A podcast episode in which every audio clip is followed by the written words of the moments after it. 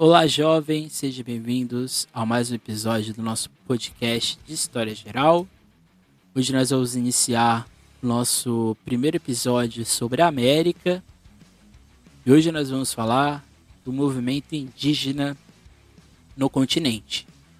Claramente aqui, excluindo né, a causa indígena nos Estados Unidos, no Canadá, que existe, diga-se de passagem, e no Brasil. Tá? Esse aqui é o ponto fundamental que hoje a gente não vai falar.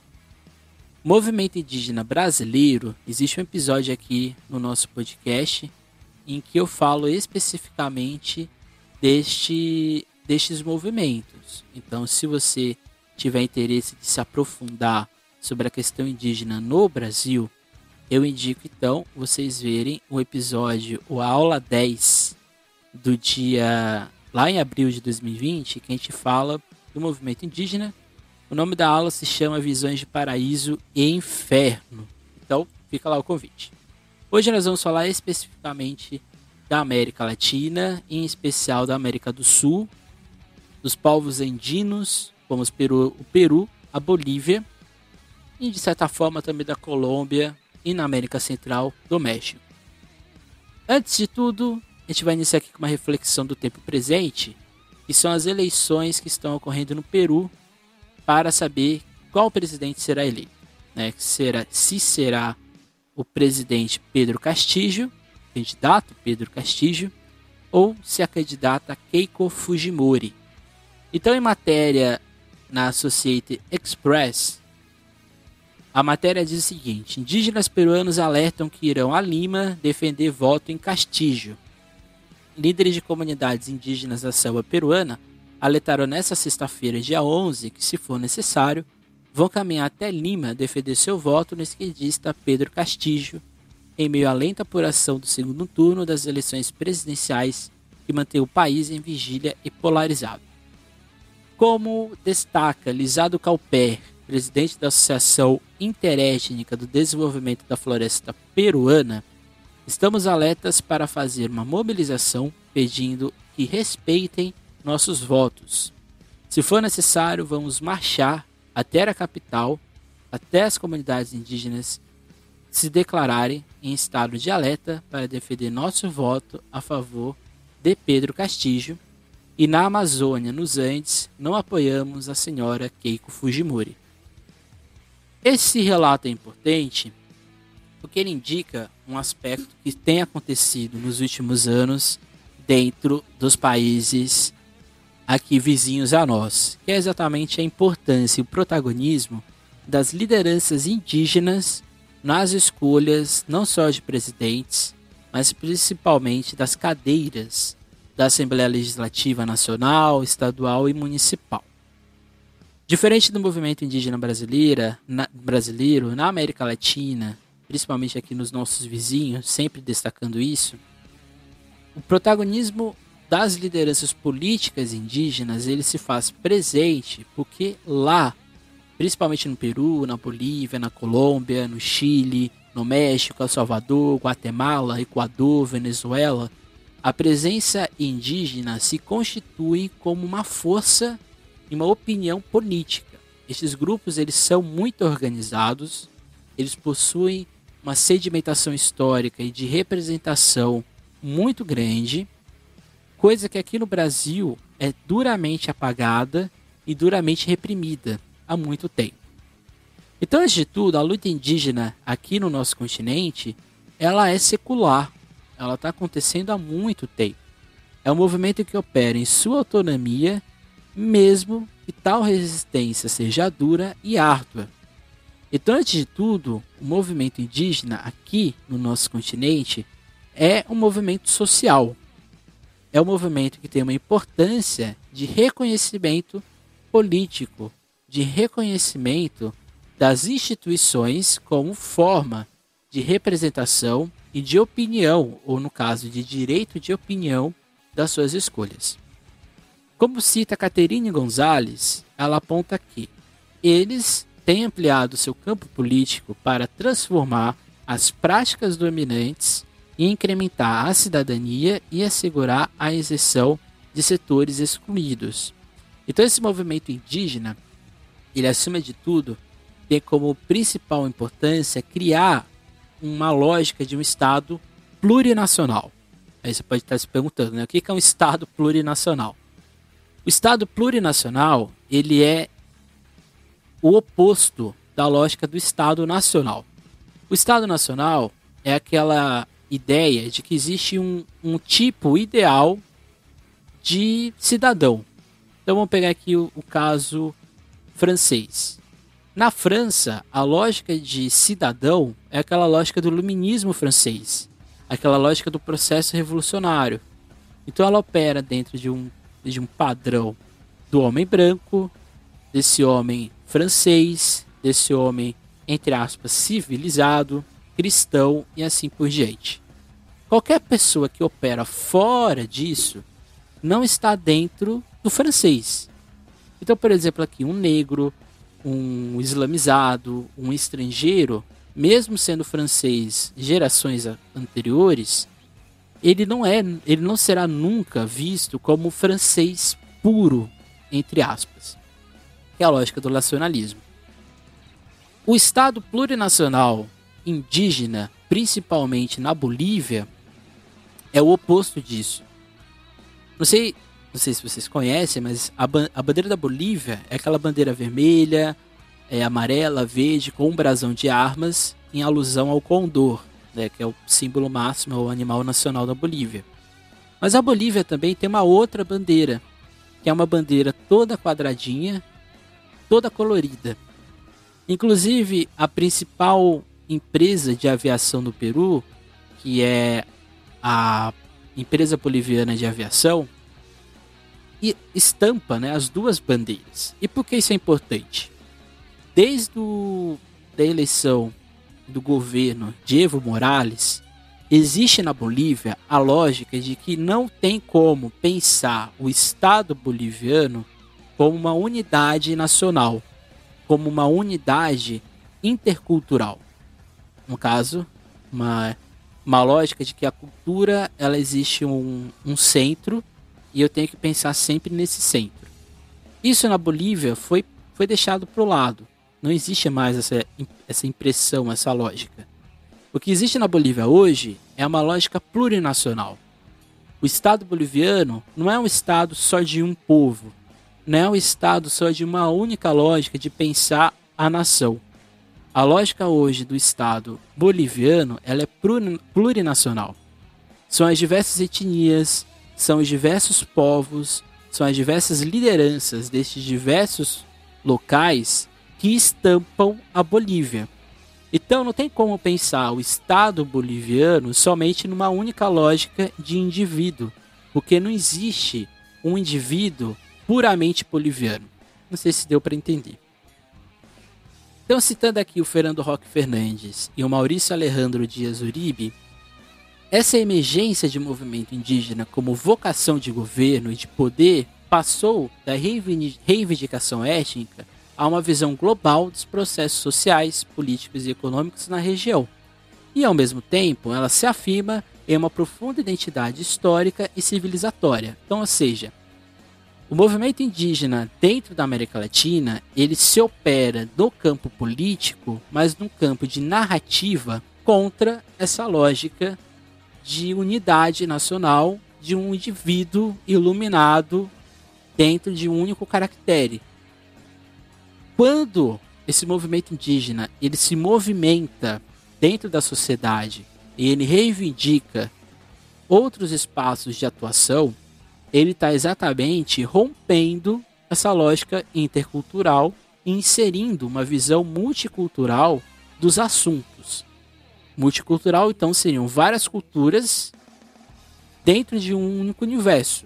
É a lógica de que a igualdade ela supera na diferença e não o inverso. Então, assim, eles vão impactar profundamente a lógica de Estado Nacional. Acho que esse aqui é o ponto principal. Isso aqui, e aqui voltando lá a matéria que a gente viu no início, é o que está no Peru hoje. O movimento indígena peruano foi essencial para que Pedro Castillo seja praticamente, ele é virtual, ele ainda não foi eleito, ele seja virtualmente o prefeito, o presidente boliviano, é, peruano.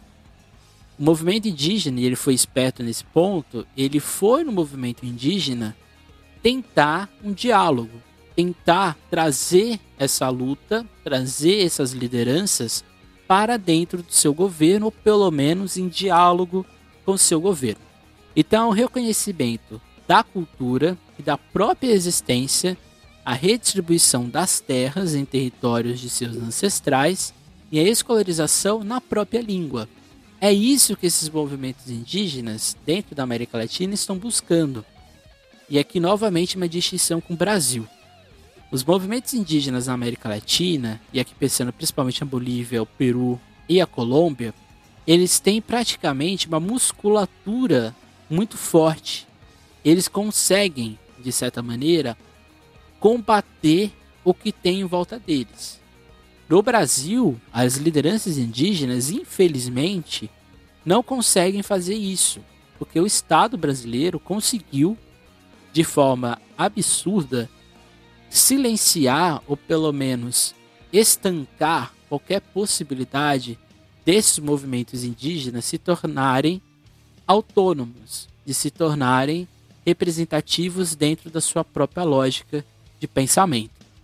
Então, o conteúdo étnico do movimento indígena ele vai renascer nos anos 70, quando os indígenas reivindicam suas origens como estrutura ideológica para as lutas sociais contemporâneas e exige a liderança dos movimentos guerrilheiros, que é um ponto fundamental, principalmente na Colômbia. Na, na Colômbia, existe o que a gente chama de movimento do Caucal, ou do Caucal, é isso. Ou Calcano, como, né, tem várias denominações. Mas o fato é que na Colômbia, esse movimento indígena ele vai se dar exatamente na mata, na Amazônia colombiana, e ele vai ser ele vai operar principalmente na luta contra o desmatamento da região, mas principalmente contra a desapropriação de suas terras.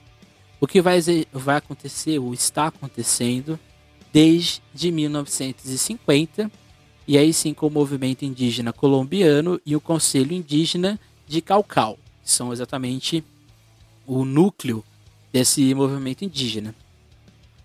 Que é diferente, por exemplo, por exemplo, do boliviano, que está acontecendo desde a década de 50, com o movimento cocaleiro, que é o movimento dos indígenas de produção de coca, da folha de coca. A folha de coca, ela é uma folha, ela é uma, uma planta nacional da Bolívia.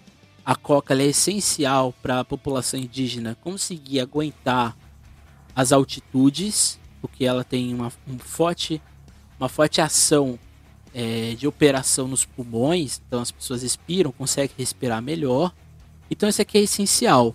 Mas o movimento cocaleiro, esse movimento indígena, que depois ele vai se expandir ao redor do país, com outras denominações e com outras etnias, ele vai se estabilizar após a Revolução Boliviana, que é após o movimento militar no país. Que é diferente, por exemplo, do México. O movimento indígena mexicano ele está tá atuando desde o processo de Revolução Mexicana lá em 1917. Lá no México, os indígenas eles não só foram ação em movimento político, mas ele foi ação em movimento armado, que é exatamente a Força Zapatista. Emiliano Zapata, que foi um dos principais líderes, é uma das principais figuras da história mexicana, ele colocou o indígena como pauta, principalmente no sul do México, na região ali de Yucatán, onde aí sim os indígenas foram e até hoje são representativos. Nem à toa aqui no México, a cultura indígena, mas e aqui é um tem que fazer sempre um parênteses, a cultura indígena no México é muito valorizada, mas é, é uma cultura muito idílica, é uma cultura que não tem presença política que é diferente do que os zapatistas buscam. Os zapatistas não querem apenas serem respeitados na ancestralidade asteca, eles querem serem respeitados no, no hoje, na atualidade, que é principalmente, principalmente a reforma agrária. E a gente vai ter outros movimentos na América Latina, mas acho que esses três, né, na Colômbia, na Bolívia e no México, são essenciais. Você vai ter outras ações indígenas, principalmente no Chile. A próxima Constituição chilena tem uma presença muito grande de população indígena que vai ali estar é, questionando os rumos ou quais são os, os direitos do Estado. Tem que ter perante a população indígena local você tem também um movimento indígena muito forte na Guatemala e em El Salvador, principalmente o movimento indígena revolucionário. E você vai ter, por exemplo, o caso peruano, que recentemente, né, por causa das eleições, se tornou muito protagonista. Então, ou seja, os indígenas de diferentes regiões do mundo buscam formar um movimento que afirme suas lutas em uma postura ecológica baseada em uma relação forte com a natureza, em uma ideologia oposta ao capitalismo e às supostas forças progressistas, que veem o progresso como um caminho destruidor de formas anteriores. Essa lógica, que é um pouco mais à esquerda do movimento indígena, ela só é um pouco mais à esquerda porque ela é contra essa, esse assaneamento do capital, principalmente nas zonas de floresta. Mas acho que aqui é um ponto muito importante. O movimento indígena ele não é de esquerda, ele é indígena. Assim como o movimento negro, ele não é nem de esquerda nem de direita, ele é um movimento negro. Porque nenhum, tanto indígena quanto o movimento negro, ele vai ter que combater, diferente, eh, dependente do governo, a lógica do racismo, a lógica do preconceito, a lógica do, do genocídio e a lógica da exclusão do corpo indígena ou negro em sociedade.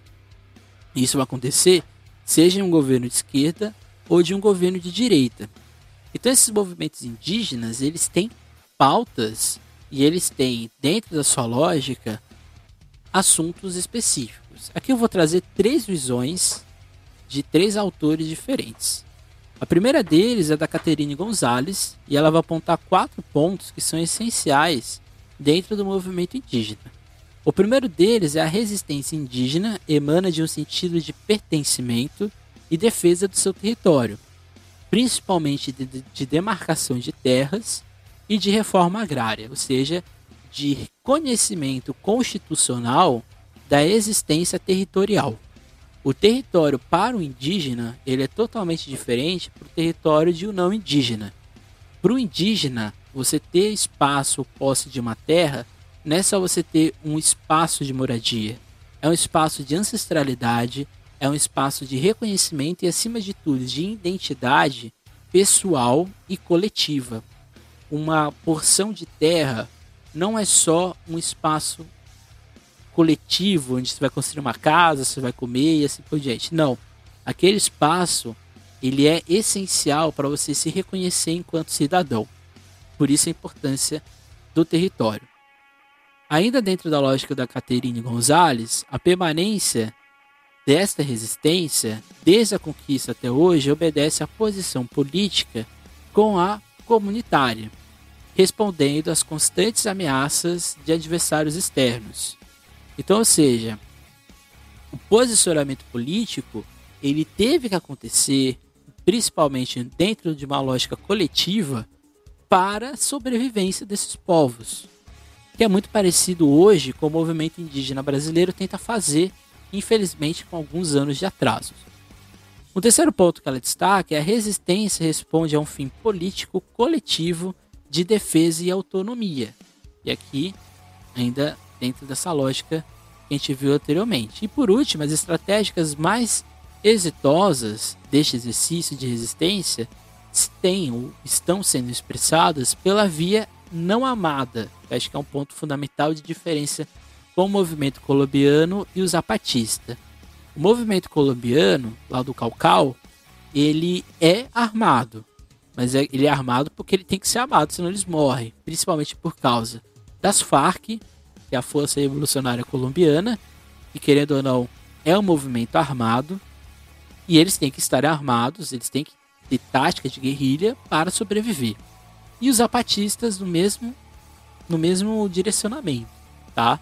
É mais é armado por sobrevivência. Mas o movimento boliviano, ele foi construído, ele foi erguido e hoje ele é super respeitado mundialmente porque ele se deu na lógica da narrativa do discurso. Já dentro da lógica da Mônica Bruckmann, ela aponta que uma ampla plataforma de luta para o movimento indígena de todo o continente inclui entre suas principais bandeiras a construção dos estados plurinacionais. E eu acho que isso aqui é, um, é uma busca, é um reconhecimento que quase todos os indígenas, dentro de agora de movimento, vamos dizer assim, pan-indígena, busca exatamente a lógica de que não existe uma única, um único discurso de Estado. Esse discurso nacionalista, por exemplo, no Brasil existe, é super brega, né? No Brasil, esse discurso ele opera dentro da lógica da democracia racial. A lógica de que não existe o negro, não existe o indígena, não existe o branco. Existe uma democracia. E essa democracia está operada na visão do olhar do branco. Então ela exclui o indígena e o negro. Então os indígenas no Brasil, eles buscam exatamente o reconhecimento da sua autonomia, acima de tudo. Eles não querem ser reconhecidos como brasileiros, eles querem primeiramente ser reconhecidos como povos Yanomami, povos Tapajós e assim por diante. Ainda na Brookman, a defesa dos recursos naturais e energéticos, como a água e a terra, os direitos coletivos das comunidades indígenas e a autodeterminação dos povos como princípio fundamental, que é aqui novamente, sempre na lógica dos grupos locais. Então, assim, resumindo, o movimento indígena hoje na América Latina, ela busca, ele busca o reconhecimento de terras, territórios e de recursos. E aqui sempre se tenta buscar os recursos dos indígenas como justificativa de um progresso nacional.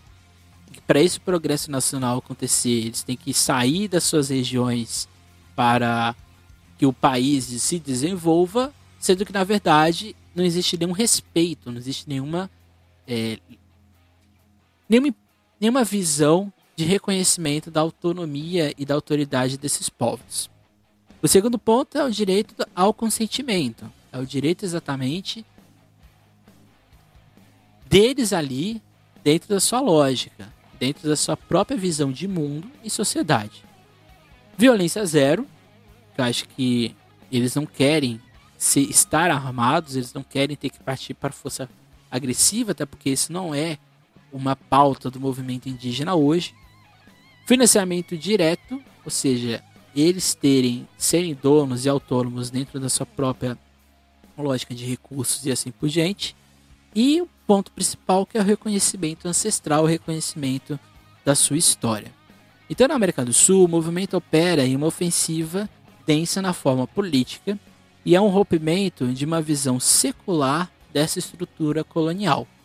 Ou seja, é uma luta contra essa elite crioula, essa elite que ganhou força e espaço após a independência, em que em nenhum momento quis colocar o indígena como protagonista, como agente político, social e cultural destes países.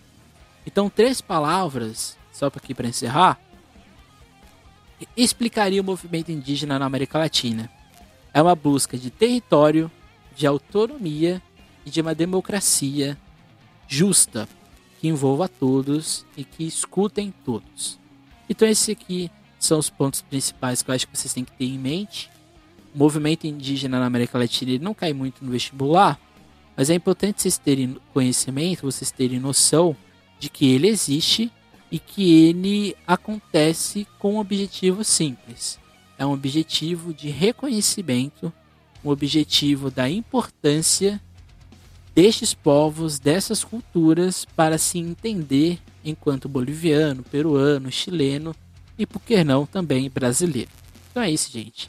Amanhã a gente vai ter aula de dependência da América Indígena. Se vocês terem algumas, alguma dúvida sobre a questão que está acontecendo no Peru ou na Bolívia, vocês podem também perguntar amanhã na aula ou qualquer outra questão.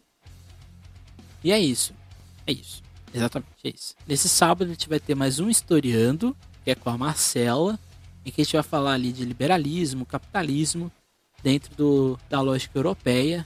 Então a gente na, vai sempre é, tentar aí é, trazer assuntos do tempo presente. Então, nunca esqueçam, nunca deixem de estudar.